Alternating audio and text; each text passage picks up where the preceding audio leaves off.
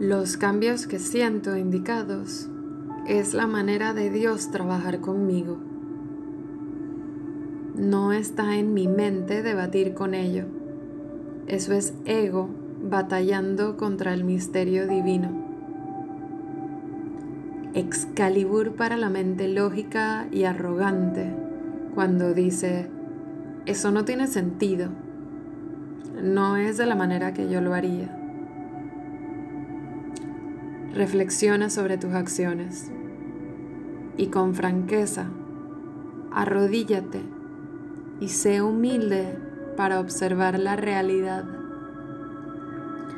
Estar presente es mantener la atención en el centro del corazón. Conectarte infinitamente hacia arriba e infinitamente hacia abajo.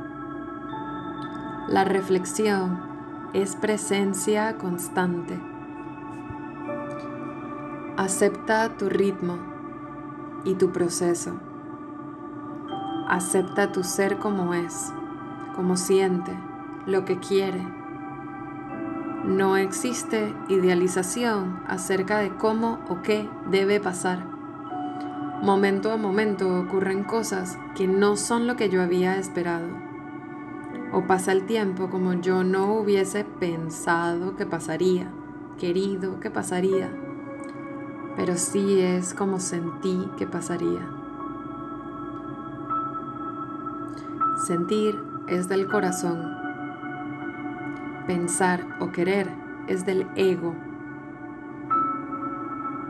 Y sentir es perfecto.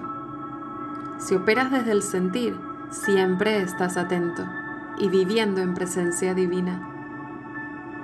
Si vives en el corazón, todo funciona como presencia divina, por lo que no existe mejor alternativa de acción o escenario.